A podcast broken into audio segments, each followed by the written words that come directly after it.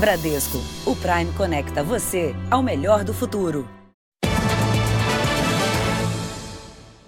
Olá, boa noite. Boa noite. Hoje é dia de festa para o futebol brasileiro. Pela primeira vez na história, um clube do país conquista Libertadores em pleno Maracanã. Palmeiras venceu o Santos por 1 a 0 e se tornou bicampeão da América.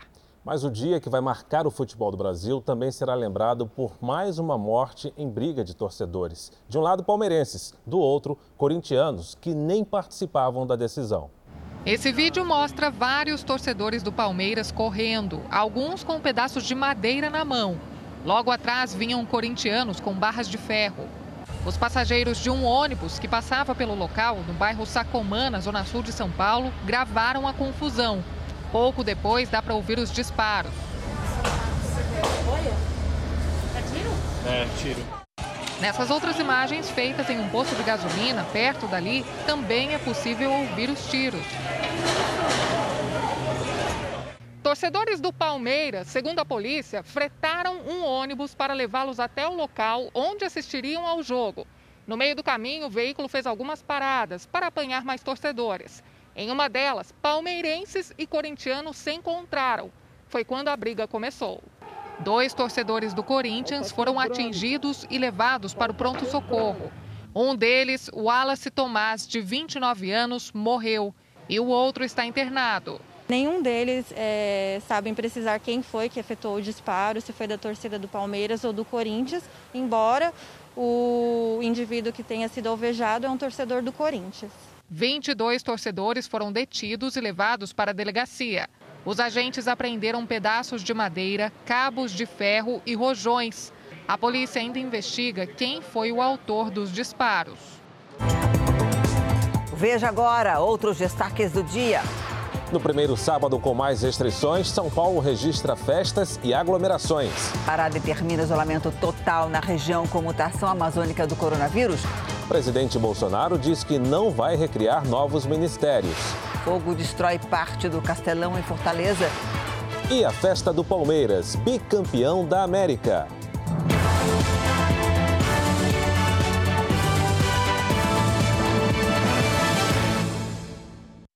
Oferecimento Bradesco. Experimente o futuro. Fale com a Bia. No... Rio Grande do Sul, o motorista foi preso depois de provocar um acidente que quase que matou uma pessoa. A polícia investiga se os carros envolvidos estavam disputando um racha. O carro, avaliado em mais de 200 mil reais, foi apreendido pela polícia depois do acidente. Pelas investigações, o dono do veículo de luxo teria provocado a batida. Um choque, o motorista do outro carro, que ficou totalmente destruído, morreu na hora. Ele tinha 27 anos. O acidente aconteceu neste trecho da rodovia. Aqui, o motorista do carro atingido teria perdido o controle da direção e capotado várias vezes. Momentos antes, a Polícia Rodoviária Federal recebeu diversas ligações de pessoas que presenciaram um racha na estrada. O motorista que teria provocado o acidente foi preso em flagrante. O jovem, de 21 anos, não tem carteira de habilitação. Foi feito o teste do etilômetro e deu negativo para o condutor estar alcoolizado. O condutor estava normal, ele tinha condições de dirigir, ocorre que ele não era habilitado. Ele deve responder por homicídio culposo, quando não há intenção de matar, e por ter fugido do local, com o agravante de promover competição em via pública sem permissão da autoridade de trânsito, se ficar comprovada a prática do racha. O caso do menino Paulinho Pavese, em que médicos foram acusados de retirar os órgãos de uma criança ainda viva, teve um desfecho neste sábado. Mais de 20 anos depois do crime, dois homens foram condenados à prisão. O julgamento durou três dias e terminou na madrugada de hoje. Os médicos José Luiz Gomes da Silva e José Luiz Bonfito foram condenados a 25 anos de prisão em regime fechado pela morte de Paulo Veronese Pavese, de 10 anos. O caso aconteceu no ano 2000 na cidade de Poços de Caldas, no sul de Minas Gerais. Inicialmente, a família recebeu primeiro com um voto de confiança. Mas eles foram falar isso pela primeira vez 21 anos depois. Não existe justiça quando a justiça é tardia. Qualquer justiça tardia sempre vai ser injustiça. Foi em uma brincadeira com amigos na piscina do prédio onde morava que Paulinho acabou caindo de uma altura de 10 metros. Ele deu entrada no hospital com traumatismo craniano e ferimentos na face.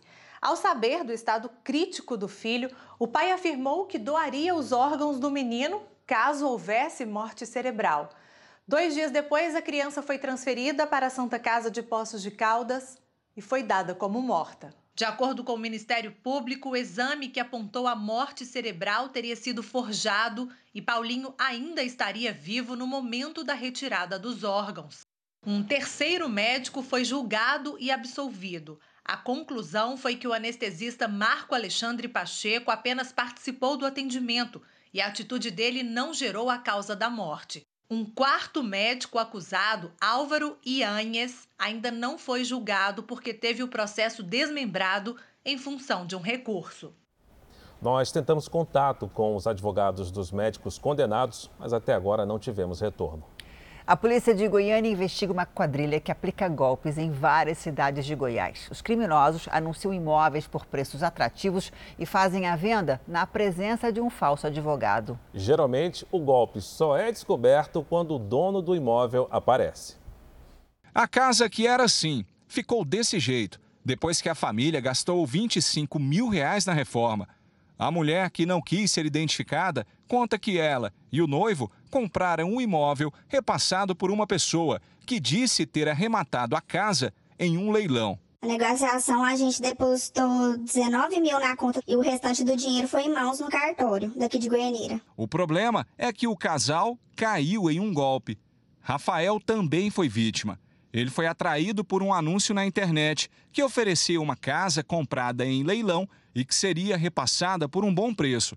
Só soube que estava num imóvel que não era dele quando a verdadeira dona chegou com a mudança. Após três meses que eu estava na casa, a dona legal da casa chegou lá, me apresentou a documentação e pediu para a gente sair.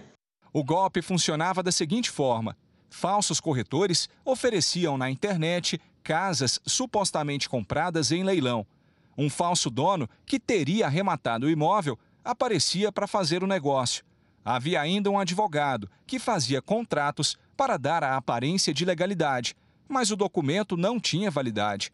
O advogado é Alexandre Malaspina, que seria o líder do esquema, com registro da OAB suspenso desde 2019. E no início das negociações, solicite e observe a certidão de matrícula do imóvel, que é obtida junto ao cartório de registro onde esse imóvel é registrado. Na hipótese do imóvel ser intermediado através de um corretor de imóveis, deve ser verificada a inscrição e a regularidade do profissional junto ao site do Cresce. Nossa equipe não conseguiu localizar o advogado Alexandre Malaspina. Nas redes sociais do Jornal da Record, você encontra informações de como não cair nesse tipo de golpe. Nós vamos acompanhar agora os números de hoje da pandemia. Segundo o Ministério da Saúde, o país tem 9 milhões 176 mil casos de Covid-19. São quase 224 mil mortos. Foram 1.279 registros de mortes nas últimas 24 horas. Também entre ontem e hoje, 37.600 pessoas se recuperaram. No total, já são 7 milhões 998 mil pacientes curados e perto de 955 mil seguem em acompanhamento. As variantes do coronavírus, entre elas a encontrada no Amazonas, colocam pesquisadores em alerta. As mutações podem ser mais contagiosas ou agressivas. A cepa brasileira já aparece no exame de quase todos os novos pacientes em Manaus. A linhagem do vírus, que recebeu o nome de P.1, já é responsável por quase 100% dos novos casos em Manaus. Ela é apontada como um dos motivos para a fila de 612 pessoas que esperavam vaga nos hospitais e UTIs da cidade. E a P.1 não é apenas mais transmissível. Paciente que se infecta rapidamente de com dois, três, quatro dias, ele já está na segunda fase, que é uma fase que já tem um comprometimento pulmonar e que já tem que se usar anticoagulante, corticoide e outras drogas mais, é, vamos dizer assim, mais fortes, né? A linhagem de Manaus já foi identificada em São Paulo. Quatro pacientes transferidos do Amazonas e do Pará estão isolados no Hospital Municipal de Pirituba. Exames confirmaram que um deles é vítima da nova cepa do coronavírus. Isso traz preocupação sobre a estratégia de transferir 1.500 pacientes de Manaus para outros estados. Eu acho que aí tem várias questões envolvidas. A principal delas é a questão humanitária e naquela, naquele estado nós não temos eh, as condições de saúde é, mínimas adequadas para tratar esses pacientes. Então, eu acho muito importante que os outros estados, em cada um na sua medida, possam contribuir para diminuir e terminar a crise sanitária que esse estado está enfrentando mas isso acarreta um risco e uma responsabilidade muito grande. Outra linhagem que causa preocupação é a que surgiu na África do Sul. Ela é 100% mais transmissível e já foi encontrada em mais de 30 países. Duas outras mutações importantes já foram identificadas no Reino Unido e em Los Angeles, nos Estados Unidos. Em comum, elas apresentam alterações na proteína spike, aquela que permite que o coronavírus entre em nossas células ao se acoplar. As mudanças na proteína spike permitem que o vírus drible a defesa do organismo. O risco é de que as novas cepas tornem as vacinas atuais ineficazes e sejam capazes de infectar pessoas que já tiveram a doença. Para este virologista, a boa notícia é que as vacinas de tecnologia mais moderna também podem ser adaptadas rapidamente. Vacinas baseadas em plataformas de RNA, a gente rapidamente consegue reprogramar, vai no computador, inclui as mutações e sintetiza um novo RNA agora com alterações feitas praticamente no fim de semana. E na semana que vem você já tem uma nova vacina.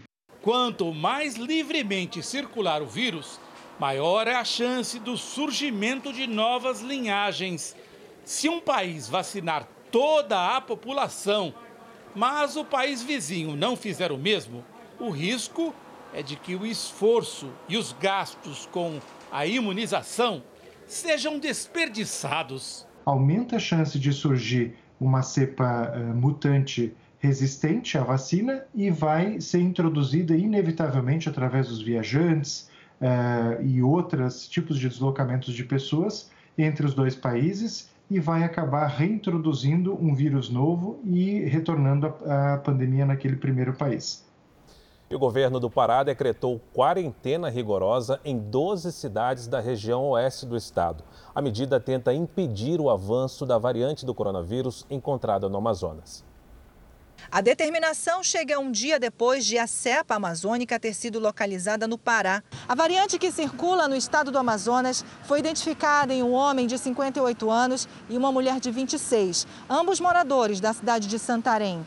Até o dia 28 deste mês, o Hospital Regional do Baixo Amazonas, que atende toda a região do oeste do Pará, estava com uma ocupação de 100% de leitos clínicos e de 97% de leitos de UTI nós tivemos um aumento muito grande do número de casos, uma pressão enorme sobre leitos hospitalares, mesmo com ampliação de leitos clínicos, mesmo com ampliação de leitos de UTI. O governo decidiu reabrir um hospital de campanha em Santarém com 60 leitos. Na madrugada deste sábado, 180 metros cúbicos de oxigênio medicinal foram enviados a Santarém. Na região, mais de 4.900 pessoas foram imunizadas contra o coronavírus até agora. O Pará é o terceiro estado brasileiro onde já foi identificada a circulação da nova cepa do coronavírus, além do Amazonas e de São Paulo. Depois do colapso da saúde pública em Manaus, Roraima também estaria à beira do caos devido à pandemia. Imagens divulgadas nas redes sociais mostram vários corpos no necrotério do Hospital Geral em Boa Vista, que atende só casos de Covid-19. O hospital está com quase 100% dos leitos ocupados. E Manaus começou a vacinar os idosos contra o coronavírus. A prefeitura espera imunizar toda a população com mais de 80 anos até quarta-feira. Seu Raul Mota, 107 anos. De 1913 para cá, sobreviveu a todas as pandemias. Também venceu a Covid-19 e hoje recebeu a tão esperada vacina. As doses estão sendo aplicadas no sistema drive-thru, ou seja, sem sair do carro. Nas próximas duas semanas será a vez dos idosos com mais de 70 anos. As medidas de restrição de circulação foram ampliadas até o dia 7 de fevereiro. Segundo o governador do Amazonas, as ações de combate ao coronavírus ainda não surtiram o efeito esperado. Os novos decretos mantêm o toque de recolher e suspendem o feriado de carnaval no Amazonas. E as escolas públicas e particulares só poderão iniciar o ano letivo com aulas à distância. A capital recebeu o reforço de 108 profissionais pelo programa Mais Médicos. Eles vão atuar na rede básica de saúde. O Brasil terá entre 10 milhões e 14 milhões de doses a mais da vacina de Oxford a partir do meio de fevereiro, segundo o Ministério da Saúde. As vacinas vêm do consórcio internacional COVAX, no qual o Brasil tem direito a receber 42 milhões de doses. Agora, nós vamos responder a mais uma dúvida sobre vacinas encaminhada por um telespectador ao Jornal da Record.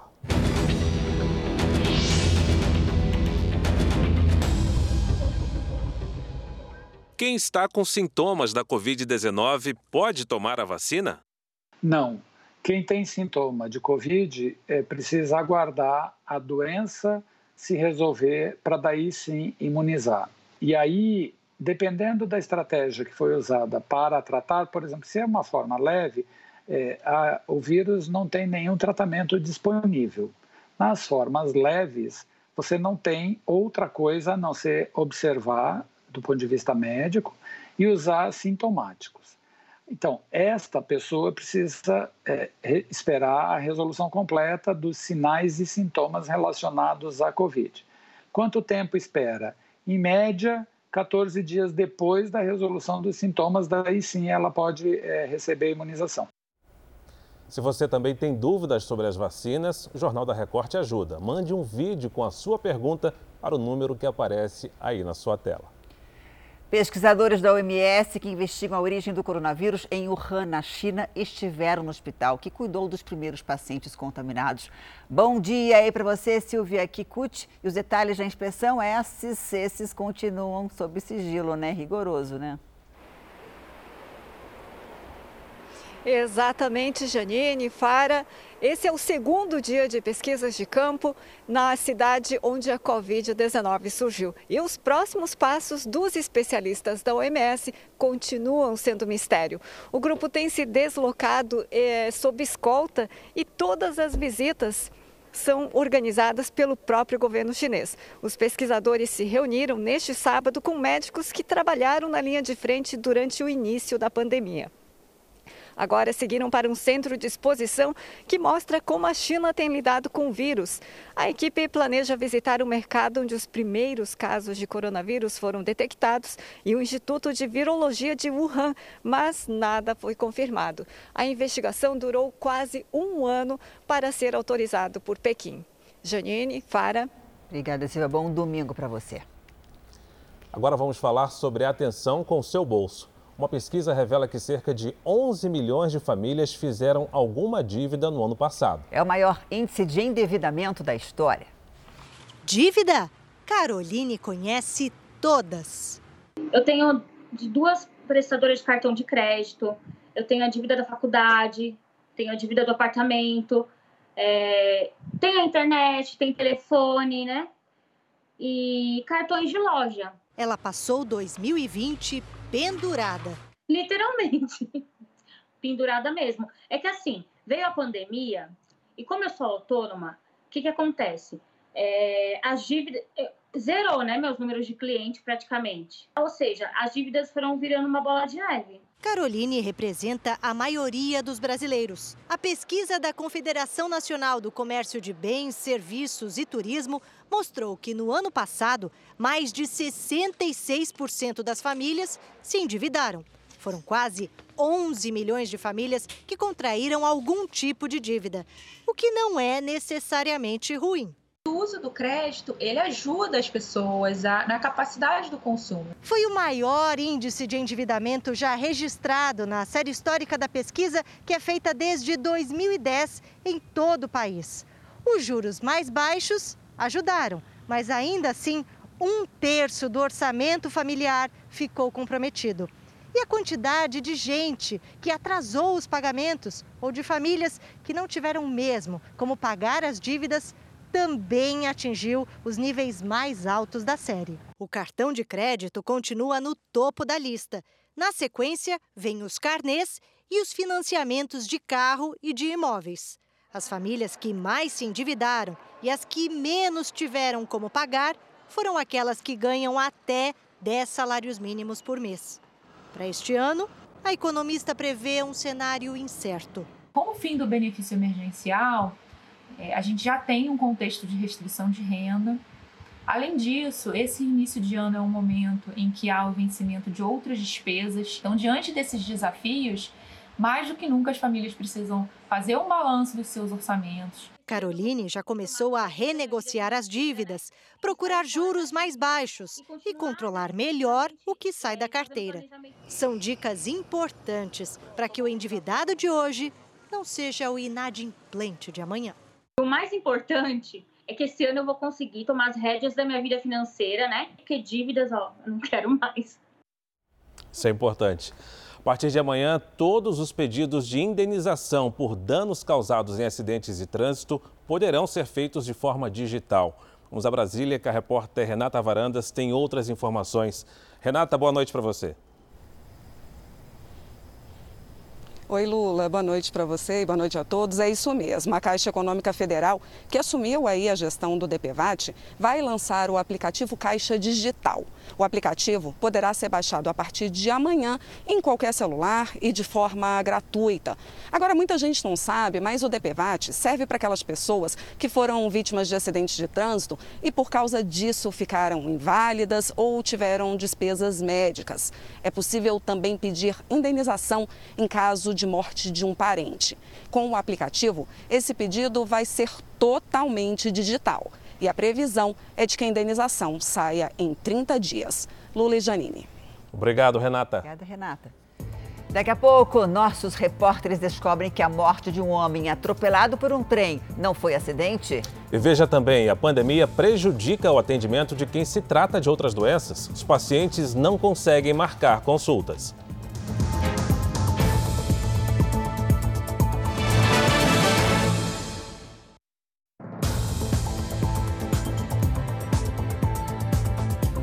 Presidente Bolsonaro afirmou hoje que não pretende recriar os ministérios da Pesca, da Cultura e do Esporte depois das eleições para as presidências da Câmara e do Senado. Pela manhã, o presidente foi de moto até uma concessionária e falou com apoiadores. Afirmou que não haverá novos ministérios. Não tem recriação de ministério. Eu, eu, eu elogiei os três secretários que fazem um brilhante trabalho. Não é fácil criar ministério, não é fácil, tá? É, a burocracia, é um pouco, um pouco mais de despesa, não está previsto. Depois o presidente seguiu para a Granja do Torto, onde se reuniu com o ministro Paulo Guedes. Aos jornalistas, Bolsonaro defendeu o ministro da Saúde, Eduardo Pazuello, e disse que o problema da falta de oxigênio em Manaus não é culpa do governo federal. Não é obrigação nossa é, se antecipar a problemas, até porque problema nós temos. Ah, os respectivos estados e municípios têm que nos avisar. Não, não, é, não faz parte de nós entregarmos oxigênio. Não é, não é trabalho da Força Aérea entregar oxigênio. Mas quando acendeu a luz vermelha, nós fizemos tudo possível para atender o pessoal de Manaus. Pazuello é alvo de um inquérito aberto ontem pela Polícia Federal para apurar a ação dele em relação ao colapso em Manaus. Sobre as eleições do Congresso na segunda-feira, o presidente voltou a defender o nome de Arthur Lira, do Progressistas, para a presidência da Câmara. O que a gente quer, pede, né?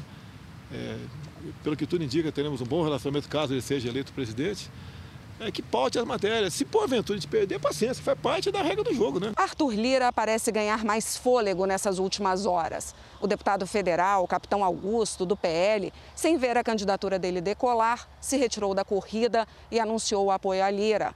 O O DEM, que teoricamente está apoiando o candidato de Rodrigo Maia, Baleia Rossi, também está rachado. E dos 31 deputados, cerca de 20 devem votar no candidato de Bolsonaro. Hoje, durante um almoço com parlamentares do Republicanos, Lira voltou a dizer que, apesar do apoio do Planalto, será um presidente independente. São falácias, isso aí é, é o que a gente chama de espuma de campanha, né? A independência de ocasião. Lógico que todos os presidentes que tiveram a honra de ocupar aquela cadeira sempre foram independentes. O fato de você ter sido até eleito é, presidente da Câmara com apoio do presidente, que é do mesmo partido, nunca afetou a independência daquela casa. Baleia Rossi rebateu. Infelizmente, o nosso adversário flerta com grupos radicais e extremistas que há pouco tempo pregavam o fim e o fechamento do Congresso Nacional. A nossa candidatura não é uma candidatura de oposição, é uma candidatura que defende a Câmara livre a Câmara independente, a Câmara autônoma, que possa contribuir com uma agenda de Brasil. O primeiro Enem digital será amanhã. Mais de 90 mil alunos devem fazer o exame pelo computador. O INEP, responsável pela prova, preparou uma mega estrutura de computadores nas escolas para testar esse novo formato. Fazer a prova digital do Enem foi a escolha deste futuro bacharel em música. A praia deste estudante carioca é o computador. Eu passo oito horas por dia no computador, então eu estou muito mais é, acostumado assim em fazer coisas através da tela. Estou bem familiarizado. Leonardo também usa a internet para estudar. Ele vai tentar medicina pela sexta vez. Eu optei em fazer o Enem digital pelo fato de ser algo novo, né? E assim, eu faço Enem bastante tempo então eu quis me arriscar. Na hora de fazer a inscrição, os candidatos podiam optar entre fazer a prova tradicional no papel ou no computador. Mais de 96 mil brasileiros de 104 cidades optaram por fazer a prova do Enem digital. 4 mil laboratórios de informática de escolas e universidades vão receber os estudantes amanhã e no próximo domingo. Como no Enem impresso, todos devem levar caneta esferográfica de tubo transparente com tinta preta a prova de redação será escrita à mão, no papel. Os candidatos também vão receber folhas para rascunho, mas as questões serão marcadas no computador. Quem estiver doente ou enfrentar algum problema de locomoção pode tirar a dúvida sobre o que fazer pelo telefone 0800 61 61 61. Os candidatos do Amazonas farão as provas de forma impressa na data de reaplicação, nos dias 23 e 24 de fevereiro o INEP se preparou para evitar eventuais problemas.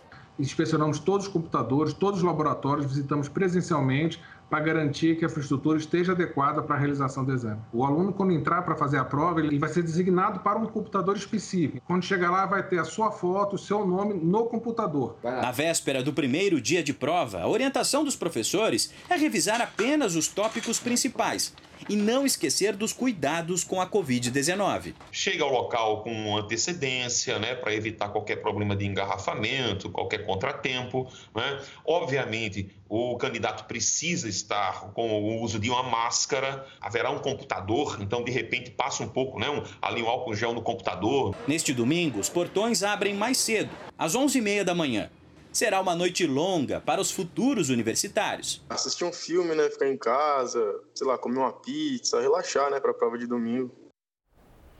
A ciência tem trabalhado para tornar a nossa vida cada vez mais longa e saudável. E um dos caminhos leva à criação de órgãos artificiais. Na França, essa inovação, que deve acabar com a fila de transplantes, já está mais perto do que a gente imagina. Quem poderia imaginar que seria possível comprar um coração? Sim, o que antes era apenas um desejo, agora, graças à tecnologia, está mais perto de se tornar realidade. Esse é um exemplo do órgão artificial, que pesa cerca de 900 gramas, três vezes mais pesado que o coração humano.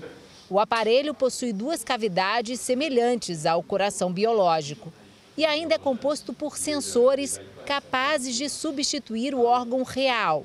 O responsável pela empresa explica que a ideia do aparelho idealizado há cerca de 30 anos, é um dia substituir o transplante. Este mês, a empresa francesa responsável pela fabricação do coração artificial recebeu o aval da Comissão Europeia. Com a aprovação, a ideia é começar a comercializar o produto a partir do segundo trimestre deste ano. Mas o custo ainda é alto, o equivalente a cerca de um milhão de reais. Os fabricantes buscam parcerias agora com os sistemas públicos de saúde. Por enquanto, o aparelho poderá ser usado como um aliado para aumentar a expectativa de vida de pacientes que ainda esperam por um doador. A novidade levanta ainda uma pergunta: qual o limite da tecnologia? Para Stefan Piat, o único limite é a nossa imaginação. Uh, si on fait un cœur, on peut faire beaucoup d'autres choses. Uh, maintenant, c'est un autre uh, débat. Est-ce que c'est souhaitable? Veja a seguir: o sábado, com medidas mais rigorosas, teve festas e aglomerações em São Paulo. E veja também a festa do Palmeiras, bicampeão da Libertadores da América.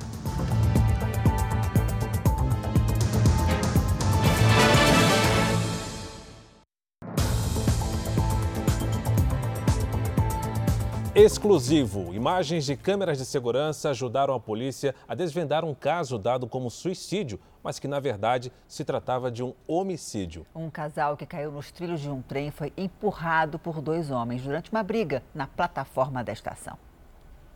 Essas imagens, conseguidas com exclusividade pelo Núcleo de Jornalismo Investigativo da Record TV, mostram quando o casal é agredido. Leandro e Cristiane da Silva se envolvem numa briga dentro da estação de trem de Guapituba, na Grande São Paulo. Eles estavam acompanhados dos dois filhos que são menores de idade. Tudo acontece muito rápido. Um dos agressores chuta Cristiane, que cai nos trilhos desacordada. Leandro pula para tentar salvar a namorada, mas acaba atingido pelo trem. Leandro morreu atropelado, mas a namorada sobreviveu. Em depoimento, Cristiane disse que não se lembra do que aconteceu no dia. Os agressores foram identificados como Wagner de Moura e Jorge Luiz Borges. Os investigadores já sabem que eles seguiram o casal até essa estação de trem depois de se envolverem em uma confusão em um bar. As imagens do circuito de segurança ajudaram a polícia a descobrir que Wagner e Jorge mentiram sobre o crime durante o depoimento. Em um depoimento inicial, Wagner e Jorge negaram as agressões e disseram apenas que o casal pulou na plataforma do trem. Mas, depois da polícia ter acesso ao circuito de segurança, eles mudaram a versão. Wagner disse que viu Jorge chutando a mulher, que caiu no trilho, puxando Leandro com ela. Wagner e Jorge foram presos dois meses depois do caso. No meu entender, eles tiveram todo momento um espírito beligerante de perseguir o casal, de passar uma correção, né, entre aspas.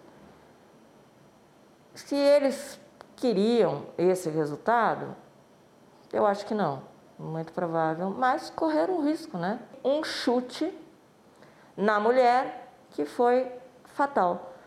Segundo testemunhas, Leandro e a namorada praticavam furtos na região quando foram seguidos e agredidos. Um dos parentes de Leandro conta que os seguranças da estação autorizaram a entrada dos agressores e só chamaram a polícia depois que o rapaz já estava morto. Eles trabalham ali para impedir qualquer tipo de violência, daí eles deixaram acontecer para depois chamar a polícia depois que, o, depois que meu irmão já estava morto. A Companhia Paulista de Trens Metropolitanos, a CPTM, informou que aguarda o fim das investigações. Este fim de semana, com medidas mais rigorosas no estado de São Paulo, começou com festas que invadiram a madrugada. A noite com restrições foi embalada pelos pancadões. Na periferia da Zona Leste, dezenas de jovens invadiram as ruas. Na cidade de Santo André, mesmo quem estava fora do baile não conseguiu dormir com o barulho.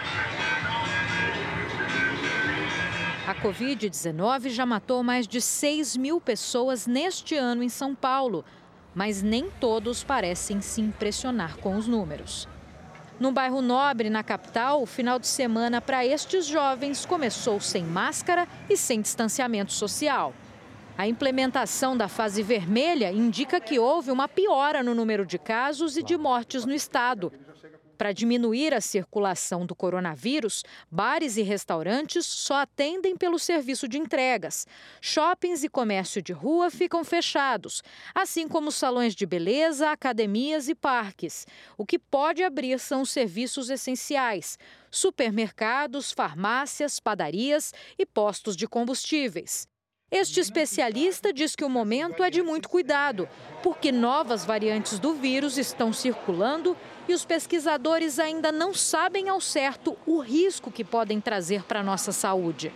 Nós não sabemos exatamente qual é o, o, comportamento dessa doença ao longo dos próximos meses. Nós já estamos ouvindo a, a, a respeito das variantes é, do vírus, né, que podem eventualmente causar uma reinfecção, que podem, em é, hipótese ainda, é, não, não serem é, defendidas pelo organismo vacinado, né?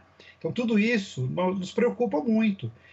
Em uma tarde de calor recorde em São Paulo, um dos bairros mais tradicionais de bares da capital estaria cheio. Mas hoje as determinações do governo foram seguidas à risca.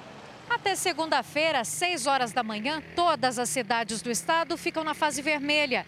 E durante a semana, cada região volta para a classificação estipulada pelo governo. 82% retornam para a fase laranja com menos restrições. Essa é uma tentativa de diminuir os casos da doença e, consequentemente, as internações nos hospitais e as mortes. Mas a medida divide opiniões muita gente perdendo emprego, muita gente é, que não tem mais como sustentar a família. No momento que a gente está vivendo hoje, na pandemia, acho extremamente necessário. Por mais difícil que seja é, para nós, comerciantes, moradores, etc. Pacientes que tiveram cirurgias e tratamentos suspensos por causa da pandemia têm sentido o problema se agravar. Eles não conseguem atendimento e sofrem com dores e com medo do que pode acontecer. Dores intensas, falta de previsão de atendimento. Nos últimos meses, além do medo da Covid-19, o sofrimento do marido tem sido a maior angústia para Dona Irene. Já teve dia de eu olhar para ele e eu não aguentar as lágrimas. Não só eu mas eu, os filhos. Seu Vitor, de 69 anos, tem hérnias na perna, pressão alta, diabetes e complicações renais. São dezenas de pedidos de exames e indicações para cirurgias. Mas quando o casal procura o serviço de saúde da região, na zona norte de São Paulo, a resposta é sempre a mesma. Tudo suspenso por tempo indeterminado por conta da pandemia. Ah, eu tenho muito medo dele ficar em cima de uma cama, de Deus o livre precisar amputar uma perna. Nossa, meu Deus. Eu tenho muito medo, porque ele é uma pessoa muito ativa. Era muita dor. Aí coçava, sabe?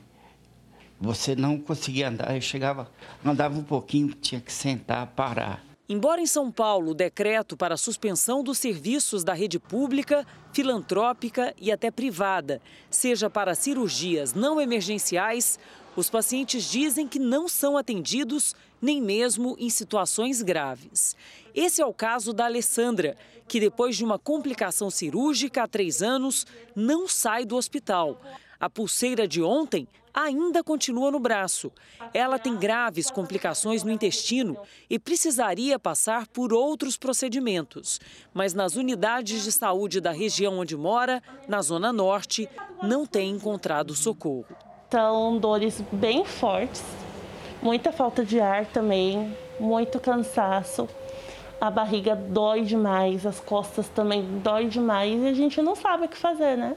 Casos como o da Alessandra têm se multiplicado e se agravado depois de quase um ano de pandemia.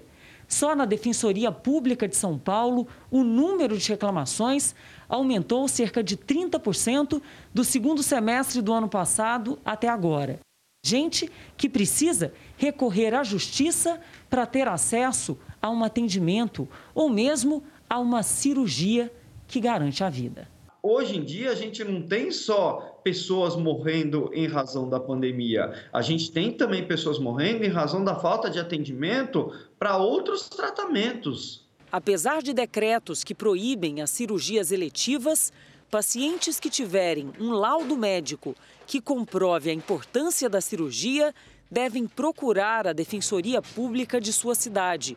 Em muitos casos, a decisão é rápida e positiva. Quando as portas são fechadas mesmo e a Defensoria Pública ajuiza esse tipo de ação, em geral o sucesso é, é bem grande. Eu posso te dizer de 80% para mais. São seres humanos, são vidas que podem acabar se perdendo pela falta de responsabilidade deles.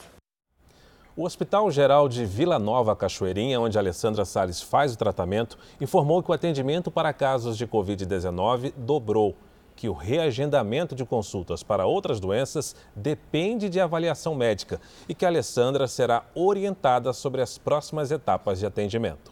Segundo a Secretaria Municipal da Saúde, as unidades, com exceção daquelas exclusivas a pacientes com Covid-19, estão com atendimento normal e dentro das normas de biossegurança. Em Bauru, no interior de São Paulo, um promotor denunciou que hospitais da cidade têm alas inteiras equipadas e prontas para atender pacientes, mas que estão fechadas. Os vídeos foram publicados nas redes sociais. O promotor de saúde pública, Enilson Comono, denunciou filas de espera por cirurgias ortopédicas e alas desativadas em três unidades de saúde de Bauru, no interior paulista. No pronto-socorro central, os relatos são de que pacientes chegam a esperar mais de uma semana para serem operados. Aqui, pacientes esperando de ortopedia, chegando a esperar vaga para no hospital ali de trás, nove dias esperando transferência para uma cirurgia ortopédica. 15 pacientes aqui já esperando vaga na fila de internação. No hospital de base, havia 17 leitos destinados a cirurgias eletivas, trancados à chave. 17 leitos fechados. 17. O Estado diz que está ampliando. Hoje é dia 29 de janeiro de 2021. Então é importante que isso aqui fique registrado. Já no Hospital das Clínicas da USP, o promotor constatou um andar inteiro inativo, com camas hospitalares novas, nunca usadas. Esse é o oitavo andar do HC. Olha aqui, posto de enfermagem central, equipamentos de UTI, em nota, o governo de São Paulo disse que um dos andares mostrados pelo promotor pertence à Universidade de São Paulo e que no Hospital das Clínicas, 10 leitos de UTI para atender pacientes com Covid-19 serão ativados na primeira quinzena de fevereiro e outros 10 estão sendo providenciados. A cidade de Bauru é uma das que regrediram para a fase vermelha da quarentena paulista. Os critérios usados para a regressão levam em conta, entre outras coisas, a estrutura hospitalar para tratamento do coronavírus, Vamos mostrar imagens da festa do Palmeiras, mas agora há registro de um pequeno incêndio. São imagens do nosso helicóptero. O comandante Juan fala conosco. Comandante, muito boa noite, as suas informações. Olha, Luiz, boa noite a você, boa noite a Janine, boa noite a todos. A gente sobreviveu agora à região do Parque Antártica, aqui no Allianz Parque. A gente vê agora imagens lá de baixo. Infelizmente, durante a festa que eles estavam aqui é, acontecendo na rua, próximo ao estádio do Palmeiras, a gente viu que eles utilizavam fogos de artifício e, pelo jeito, alguns acabaram escapando para cima da área de lazer aqui do clube do Palmeiras. E neste momento, parte aí da mata ao lado aí da piscina está pegando fogo. A gente vê também muito trânsito no local. A festa continua no meio da rua há uma grande presença policial e a rua, inclusive aqui na frente do clube, continua fechada por conta da comemoração do título do Palmeiras da Libertadores, que não acontecia desde 1998. Janine, Luiz, voltamos com vocês. Obrigado pelas informações, comandante. Daqui a pouco nós voltamos com outras informações do título do Palmeiras. Em Mato Grosso do Sul, chefes indígenas reclamam do atraso na campanha de vacinação contra o coronavírus. O estado tem o maior número de mortes entre os indígenas em todo o país. Jânio é da etnia terena. Perdeu parte da família no intervalo de poucos dias. Todos infectados pelo coronavírus. Um dia meu tio faleceu, né? No outro dia, outro tio faleceu, minha tia, meu sogro, meu cunhado. É muito doloroso, né? No Plano Nacional de Vacinação contra a Covid-19, indígenas que moram em aldeias são prioridade. Em Mato Grosso do Sul, a Secretaria de Saúde Estadual diz que já vacinou 30% da população. pouco mais de 18 mil índios, número considerado baixo pelos representantes das aldeias. E nós estamos padecendo na aldeia. Nós estamos sim sem comunicação, sem diálogo. E essa vacina veio no momento oportuno para vacinar a população, mas a questão da logística do apoio não tem. O governo estadual nega que haja atraso no cronograma de aplicação das doses e espera imunizar o público-alvo nas aldeias em até 30 dias. Dados da Secretaria de Saúde Indígena, ligada ao Ministério da Saúde, mostram que Mato Grosso do Sul lidera o ranking nacional de indígenas infectados pela Covid-19 no país desde o início da pandemia. Mais de 4 mil contaminados. O estado também segue no topo das mortes. 82 indígenas já perderam a vida por causa da doença. Eu ajudei a sepultar três pessoas ali que morreram do Covid-19, eu ajudei a carregar, sepultar as três, fazer a cova. Então eu sei da realidade que acontece no nosso povo. O Ministério Público Federal pede que indígenas que moram em aldeias urbanas também sejam incluídos no planejamento de vacinação. Recomendação comemorada pela Associação Nacional que representa os povos indígenas. Eles estão classificados como grupo de risco e isso não tem nada a ver se está na cidade ou na aldeia, né? Indígena é indígena em qualquer lugar. Claro. Além da distância dos colegas e das dificuldades com as aulas remotas, o isolamento social trouxe mais um problema para as crianças. A miopia disparou entre crianças na faixa de 6 a 8 anos. Que criança não gosta de celular e computador hoje em dia? E com os pequenos dentro de casa, é praticamente impossível evitar o acesso às telas. Para a Graziella, buscar o equilíbrio é um exercício diário. Ela é mãe da Amanda, de 5 anos. O principal foi essa questão mesmo desse confinamento, não tinha como. Chegava a passar os dias e as horas, a gente fechado, fechado, fechado. A tela acabava sendo o principal entretenimento. A menina gosta de ver desenhos e jogos. Aos três anos, foi diagnosticada com astigmatismo e estrabismo. Mas na última consulta ao oftalmologista, a surpresa. Agora ela também tem miopia nos dois olhos. O grau para longe dela disparou muito, ela quase não tinha, que é a miopia, né? E ela já foi para um grau. A Maria Fernanda é outro caso diagnosticado com miopia. Simplesmente assim, não tinha nada, do nada foi para um grau. Miopia nas duas vezes. É celular, é tablet, é computador. Agora, como tudo é perto, eles não percebem que está tendo alguma dificuldade de, com a visão. Na China, um estudo com mais de 120 mil crianças durante cinco meses da quarentena mostrou um grande aumento nos casos de miopia em relação a 2019. 400% em crianças de 6 anos, 200% no grupo de 7 e 40% no de 8. Uma das explicações para isso é a maior exposição às telas. Em tempos de pandemia, as crianças quase não brincam em áreas externas e isso não estimula a visão de longa distância. Ficar muito tempo no celular, tablet, computador leva a um crescimento do globo ocular, que causa miopia. De acordo com a Sociedade de Pediatria de São Paulo, crianças de 2 a 5 anos devem passar apenas uma hora por dia diante de telas. De 6 a 10, no máximo duas horas por dia. E para os adolescentes, o limite é de 3 horas.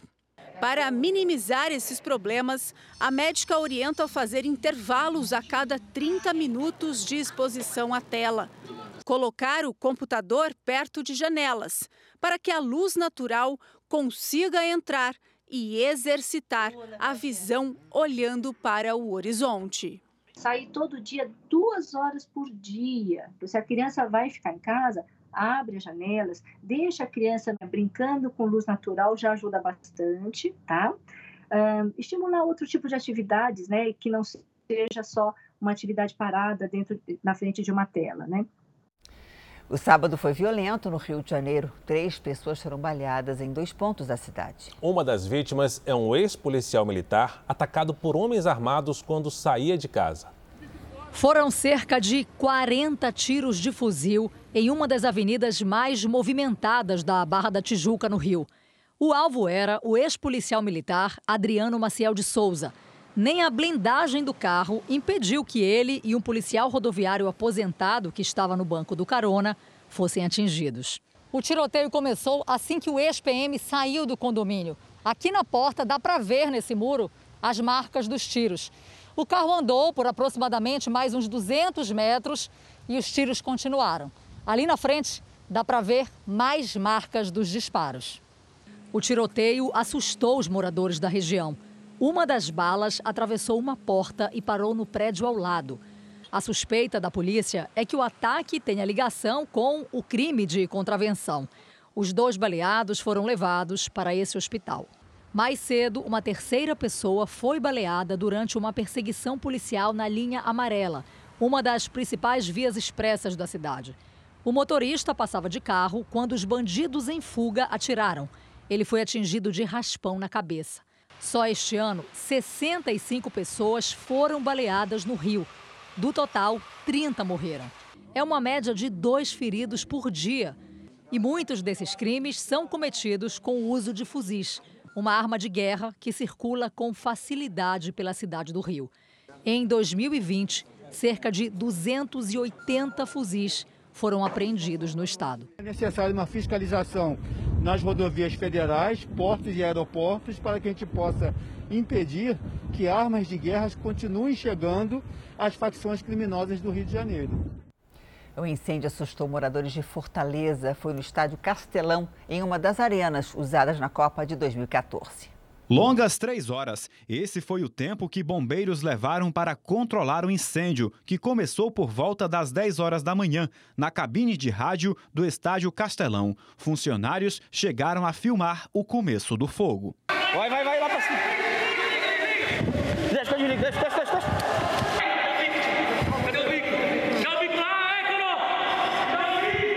As áreas do estádio foram logo evacuadas. A fumaça negra foi vista de diversos bairros da capital cearense. Placas de vidro foram quebradas por causa do calor. Ninguém saiu ferido. O estádio pegando fogo, galera, ó. Cinco equipes do Corpo de Bombeiros do Ceará trabalharam no local. Escadas especiais foram utilizadas e jatos d'água chegaram a ser lançados no foco das chamas. Um curto-circuito pode ter sido a causa do incidente. Vai ser uma análise técnica mais precisa com os engenheiros da SOP e os peritos da perícia forense. Logo após o trabalho inicial dos bombeiros, equipes da perícia fizeram uma vistoria no local para apontar se houve ou não falha na estrutura. Além disso, um laudo técnico já começou a ser elaborado e deve ser divulgado nos próximos 30 dias, apontando as possíveis causas do incêndio. A gente vai passar é, a ocorrência, né? Para a administração do estádio, a responsabilidade deles, continuar com o estádio. A perícia vai ser acionada para fazer um laudo e a partir desse laudo os órgãos competentes vão definir sobre a, se ter, vai, haverá ou não jogos no evento no, no Castelão. O jogo da Série D, que seria hoje no Castelão, aconteceu em outro estádio. A CBF deve decidir até amanhã onde será realizada a partida de domingo entre o Ceará e o Atlético Paranaense. Os torcedores brasileiros conheceram agora há pouco o campeão da Copa Libertadores de 2020. Dois times paulistas, Santos e Palmeiras, se enfrentaram no Maracanã, no Rio de Janeiro. E a festa foi palmeirense. Nós vamos até o Rio com o repórter Pedro Paulo Filho. Pedro Paulo, boa noite. Fala pra gente aí sobre essa vitória, essa conquista do Palmeiras. Olha, Fara, ainda tem festa por aqui, viu? O Palmeiras levou o título de campeão da América. Boa noite para você, boa noite a todos. E essa final da Libertadores também marcou o reencontro do Maracanã com o público, mesmo que reduzido, depois de 10 meses. Não houve venda de ingressos, mas os portões foram abertos para convidados dos organizadores do torneio e dos dois clubes. Essa liberação foi para uma plateia de menos de 5 mil pessoas. Bom, e mesmo sem times cariocas na final, o Rio também entrou no clima da decisão, viu? É que as torcidas de Palmeiras e Santos se espalharam por várias partes da cidade e, como eu disse, ainda tem comemoração. Fala, Janine. Obrigado, Pedro Paulo. 5 mil espectadores privilegiados. Depois de 21 anos, o Palmeiras é o melhor clube das Américas. A final contra o Santos no Maracanã foi tensa e decidida no finalzinho da partida. O único gol do jogo saiu aos 53 minutos do segundo tempo, logo depois da expulsão do técnico do Santos, Cuca. Rony recebeu pelo lado direito e cruzou para Breno Lopes. Ele ganhou de parar no alto e cabeceou sem chance para o goleiro John. O Palmeiras conquista a América pela segunda vez e vai disputar o Mundial de Clubes no Catar em fevereiro. Maracanã foi o palco da conquista palmeirense, né? Mas com a limitação de público no estádio, os arredores da Arena do Palmeiras se transformaram em arquibancada, apesar das recomendações de evitar aglomerações. Em plena pandemia, centenas de torcedores ocupam neste momento a rua Palestra Itália, em frente ao estádio palmeirense, na zona oeste de São Paulo. A Polícia Militar acompanha a movimentação desde cedo. A torcida começou a chegar bem antes da hora do jogo e tomou conta das redondezas da arena. A PM foi acionada e continua monitorando a região. Quando o cão de estimação começa a latir, nem sempre a gente sabe o que, que ele quer dizer com aquilo, né? É, na Coreia do Sul, uma empresa criou uma coleira inteligente que promete decifrar os latidos. Agora ficou mais fácil para a dona entender o que a Border Collie tanto quer dizer. Pelo menos é o que promete o fabricante da coleira que traduz os latidos. O som é analisado por um sistema de inteligência artificial. E por um aplicativo de celular, os donos ficam sabendo se o animal está feliz, relaxado, ansioso, com raiva ou triste. Os latidos passam por um servidor que faz reconhecimento de voz e os donos são avisados imediatamente, diz Andrew Dill, diretor da empresa que criou o acessório. Os aparelhos custam o equivalente a 524 reais e são resultado de três anos de pesquisa com 10 mil amostras de latidos de mais de 50 raças. E a empresa garante que até os cães que não latem muito são beneficiados. O aparelho é capaz de rastrear atividades, calcular o consumo de calorias e avaliar o cansaço dos bichinhos. Nada mal para um mercado em ascensão. Em 2020, a comercialização de artigos para animais de estimação cresceu 34% e movimentou o equivalente a 730 bilhões de reais. Durante a pandemia, a população canina também cresceu 18% em todo o mundo, totalizando 489 milhões de cães. E no Japão não é diferente. Desde abril do ano passado, o aumento foi de 10%. O problema é que crescem também os abandonos de animais. O principal motivo, segundo o empresário, é a falha na comunicação. Quando os cães sentem algo, eles latem e muitas vezes o dono não tem tempo para interpretar esses sentimentos. Acaba sendo cansativo para as duas partes, explica. Moon Saimi tinha certeza que entendia perfeitamente a companheira Border Collie, mas se surpreendeu depois da coleira.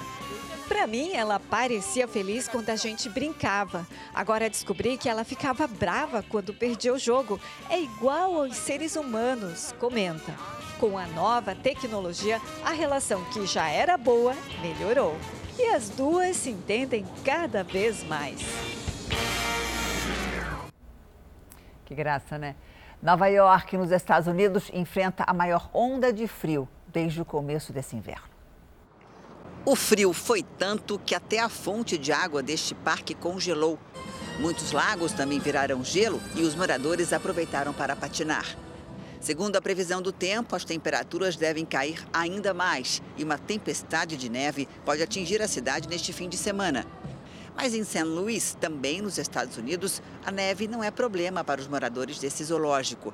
Quando ela começou a cair, os tratadores decidiram deixar os pinguins passearem livremente. Agora de volta ao Brasil.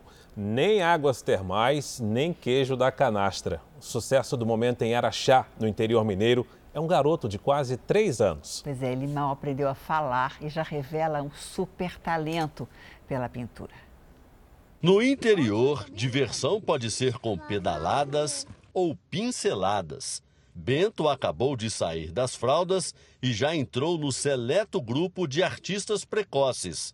Com dois anos e onze meses, o menino mora em Araxá, a 360 quilômetros de Belo Horizonte, e pinta sozinho quadros considerados evoluídos demais para alguém que ainda nem foi para a escola. Bom, né, de ver ele ali jogando a tinta, então tem um gesto de corpo que, claro, é do processo da criança, né, do processo lúdico do brincar, mas ele ali compõe né, que é o trabalho do artista. Né? Influência de Dona Vanusa, artesã e vovó materna orgulhosamente coruja, que percebeu no neto talento para herdar a vocação artística da família. Entreguei para ele, porque eu também faço algumas coisinhas né, de artesanato, e eu achei assim, interessante entregar para ele, e ele gostou. Então, toda vez que ele vê tinta e vê uma tela, ele já quer pintar, já ele não tem preguiça. Passa, se passar em algum lugar e ver alguma tela, ele já mostra: olha, vovó. O acervo da criança fica na casa da avó,